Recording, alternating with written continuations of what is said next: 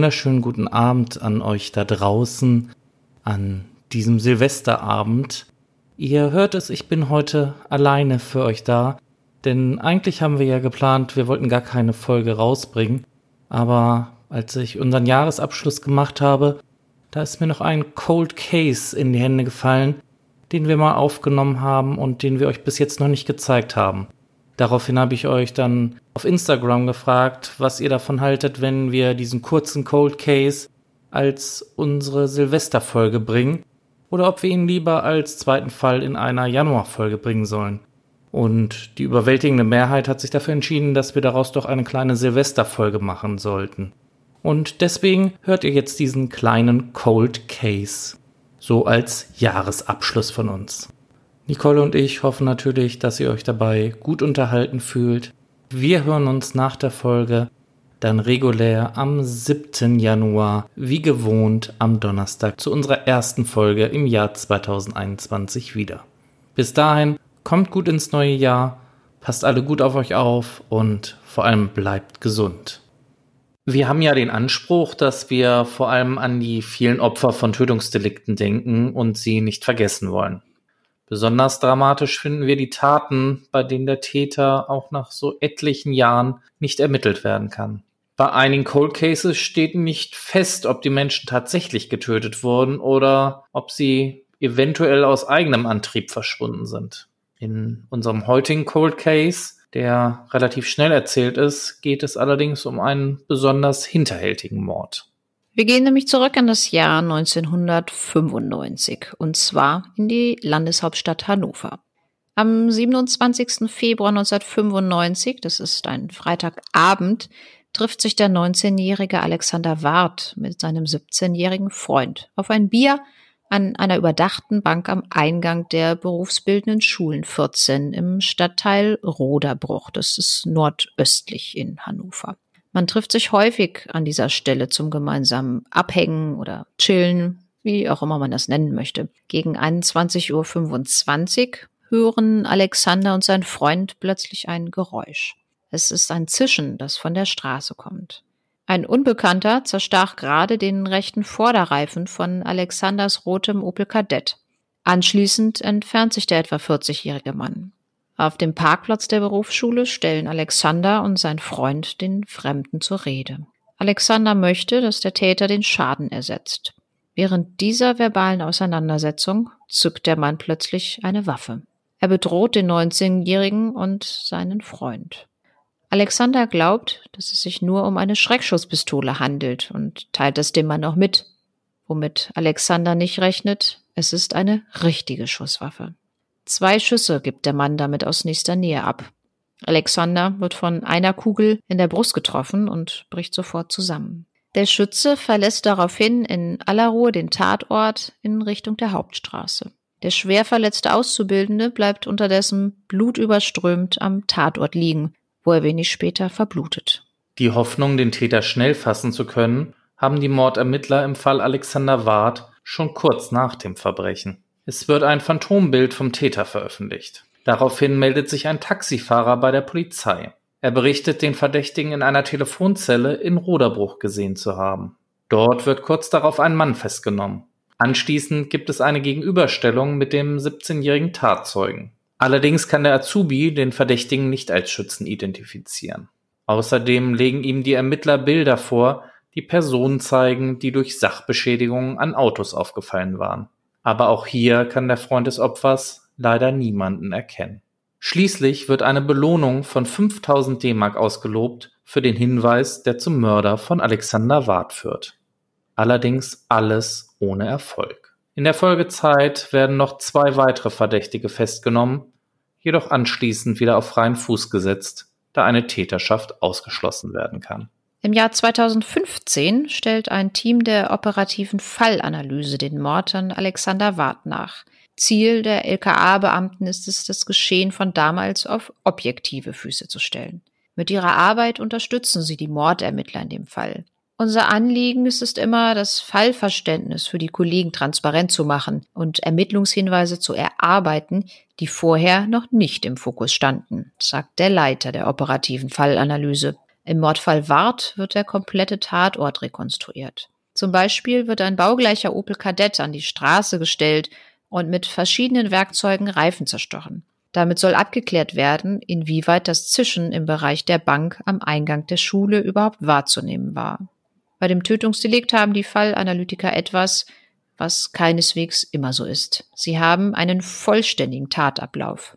Wir hatten als Basis die Zeugenaussage. Daher gab es bei dieser Fallanalyse eine andere Herangehensweise, berichtet die stellvertretende Leiterin. Die Rekonstruktion am Originalschauplatz wurde auch auf Video aufgezeichnet. Der Film dient allerdings nur der internen Dokumentation. So, wie du ja schon gesagt hast, Chris, dieser Fall ist leider, leider sehr schnell erzählt. Das stimmt, aber ich habe trotzdem sehr viele Fragen zu diesem Fall. Ja, was meinst du, wie mir das geht? Also ich habe erstmal, als ich das, diesen Fall das erste Mal gelesen habe, habe ich auch gedacht so, boah, das schlägt ein wie eine Bombe. Da hat sich ja wirklich vorher gar nichts abgezeichnet.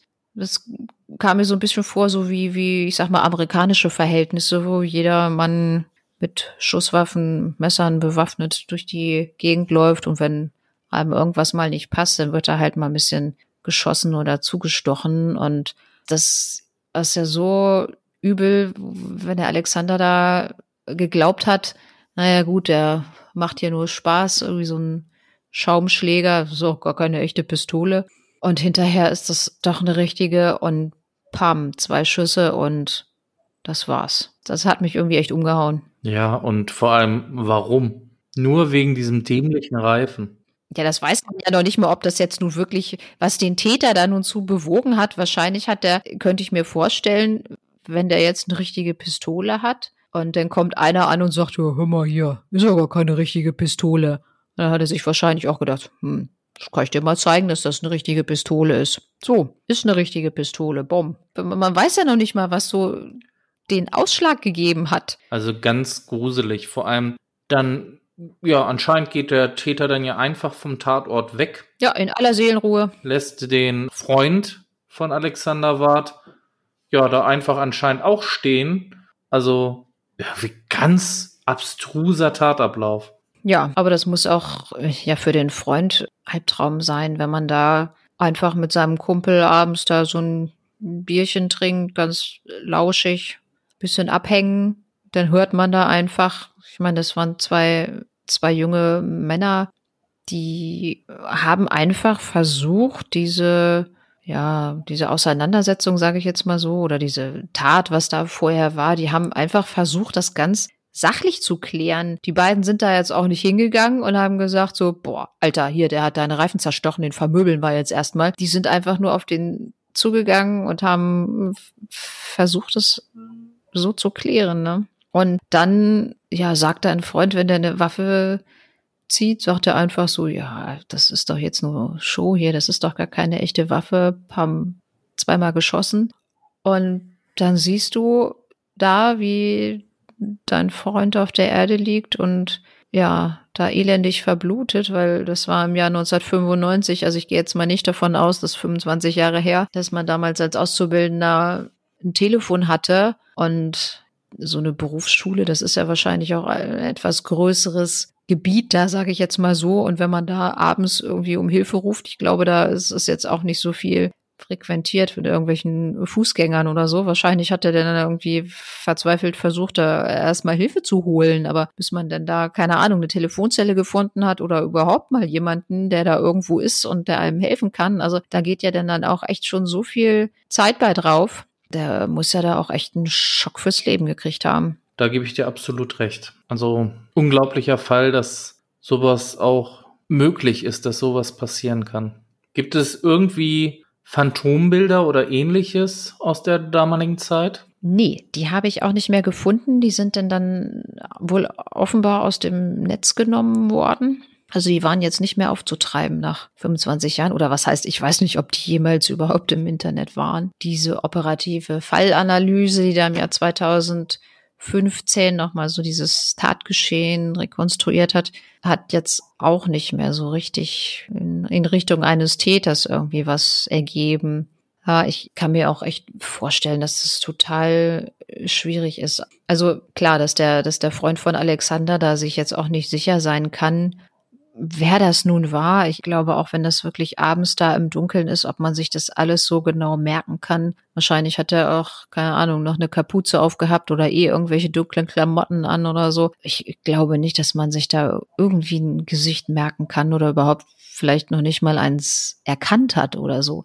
Und wo, wo soll die Polizei denn da ansetzen? Die haben ja irgendwie von dem Täter, ja, was, was gibt's da? Die haben vielleicht die Kugel aus der Waffe. Ja, wenn die Waffe vielleicht nochmal irgendwo auftauchen würde in einem, einem anderen Strafverfahren oder so, dann könnte man das vielleicht nochmal vergleichen, aber die Sache ist jetzt 25 Jahre her, dass da jetzt wirklich noch irgendwann eine heiße Spur auftaucht. Ich glaube leider nicht mehr dran. Nee, das muss ich leider auch sagen. Also ich finde diesen Mord wirklich absolut hinterhältig. Also sowas in der Art habe ich vorher, glaube ich, echt noch nicht ja gelesen. Also in wirklich wirklich auch in in dieser Kürze und ja einfach nur aus dieser Situation heraus. Also ich weiß nicht, wie ich gehandelt hätte oder wie es mir gegangen wäre, aber ich habe sowieso keine Ahnung von Waffen. Also wenn mir da nicht einer wie eine grüne Wasserspritz-Kinderpistole vorhält, dann würde ich, glaube ich,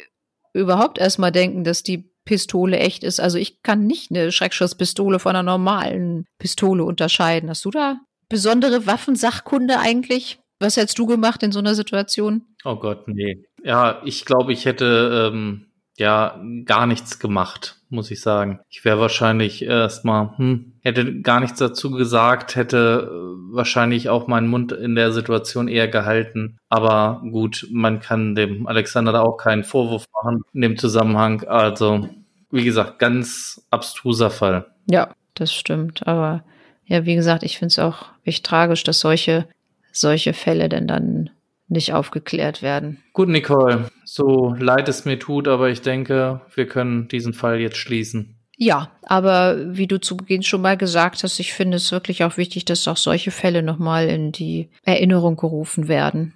Absolut. Und dafür ist ja unser Podcast auch bekannt, dass wir uns auch Fällen widmen, um einfach mal nochmal an das Opfer zu erinnern und vielleicht, wer weiß, vielleicht gibt es noch irgendwann eine Spur. Ja, ich, man, man weiß ja wirklich auch nicht, wo, wozu das gut ist. Was ich auf jeden Fall aus diesem Fall äh, mitnehme, dass ich, äh, egal, wenn ich mal irgendwo eine Pistole sehe, dass ich bestimmt nicht davon ausgehe, dass das eine Schreckschusspistole ist.